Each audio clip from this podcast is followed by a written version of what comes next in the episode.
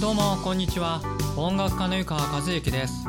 聞くことは作ることでもあるポッドキャスト版第92回を配信したいと思います。どうぞよろしくお願いします。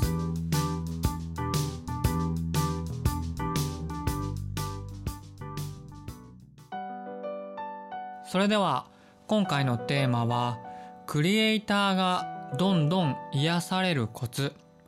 クリエイターがどんどん癒されるコツについてお話してみたいと思います、えー、僕がですね何度も読み返している本にずっとやりたかったことをやりなさいという本があります、えー、そこからでのですねちょっとしたネタなんですけれども、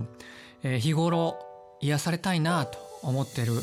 クリエイターの方にはあぜひおすすめのコツだと思います。まあでもねただよくよく考えるとあの癒されたいなって思うほどこう忙さ忙しくされてる方にはですねちょっと難しいコツなのかなと思います、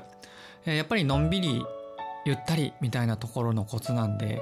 ちょっと時間を作ってやっていただけたらと思います。それでは今回のクリエイターさんがどんどん癒されるコツとは？ズバリ。細かく周りを観察する。細かく周りを観察する。ですね、えー、先ほどの紹介しましたずっとやりたかったことをやりなさいの本の言葉を引用しますとですね、えー、細部を見ることは常に癒しをもたらしてくれる。細部を見ることは常に癒しをもたらしてくれるって書いてますね、まあ、あのこの作者の方によるとですねその方はあのこう散歩中にですね、えー、季節の変化を感じたり、えー、あとはこう太めにした植物の美しさにこう心を奪われたりそういうことがまあ癒しにつながるっていう風な感じで書かれてますね。えー、僕の例ですとですね例えばあの朝、えー、よくメルマガ書いてたんですけれどもその時にこうカーテンの隙間からこうほんの一瞬だけこう朝日が差し込んでくるそれなんかに気づくととっても美しいんでねやっぱり心がこう癒されるというか暖かくなりますね。であとよく、えー、まだ冬の終わり頃なんですけど犬の散歩なんかよくしてるんですけど毎日ねあの散歩中にこうつくしがだんだん生えてくるのに気づくとかあれ？この前までなかったのにみたいなそういう変化を気づくのもすごいこう効果的かなと思います。あとはですねあのゴールデンウィーク近くになるとあの和歌山ってね山がものすごくこうあの美しいんです。新緑の季節というんでしょうかね。あのそういうのを目にするのもすごくこう元気になるというか。でまたあの今は冬ですけどあの冬こう12月急にグッと寒くなった時に山の稜線っていうんですか、まあ、紀伊山地がですねこうすごく神聖なというかですね厳かな感じがするんですね。まさにもう高野山とか那智の滝のような雰囲気になるんですけれども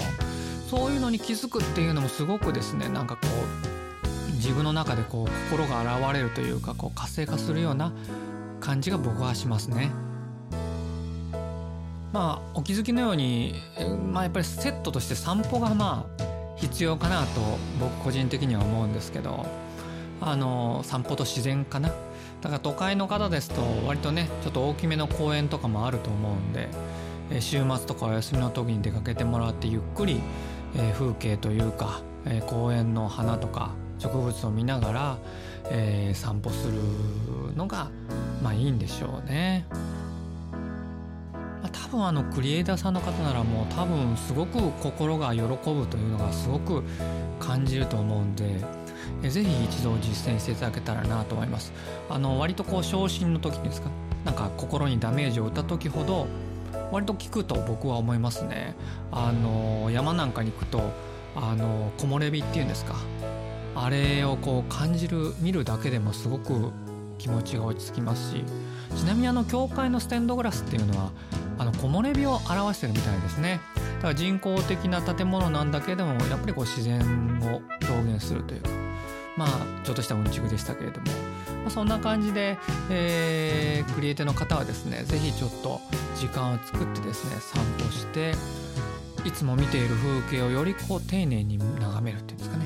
まあ、そういう時間をとっていただけたら、えー、よりこう癒しの効果が高いのかなと思います。まああの散歩したからって言って今苦しいのがもう劇的にこう一晩で治るみたいなことはまあありません、えー、そういうのはお薬に頼りましてですねあのどちらかというとこう自然療法というか毎日の生活習慣を変えて、えー、楽になるみたいなところですけれども、まあ、これもでも塵も積もれば、えー、どんどん良くなると思いますしただね僕の実感としてはこういう地味なやつっていうのはだんだんだんだん良くなるんで自分の当たり前の延長になってくるなかなか効果が気づきづらいのが、まあ、難点かなと個人的には思ってます。それではいかがでしたでしょうか。聞くことは作ることでもあるポッドキャスト版。今回のテーマはクリエイターさんがどんどん癒されるコツについてお話しさせていただきました、まあ、あの散歩もいいですけどあの呼吸法、えー、息を吐くっていうのも結構効いてきますんでボディーブローのようにね、えー、うちのボイトレの生徒さんも割とみんな言ってくださるんで、えー、そのあたりもこう息を吐きながら散歩して、えー、目の周りの風景の細部に目を凝らすみたいな、まあ、ここまで来るとちょっと効果が高いかなと思いますのでよかったら是非実践してみてください。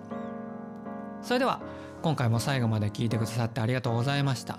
お相手は音楽家の湯川和樹でした。また来週も更新しますのでよかったらぜひ聴いてください。さよなら。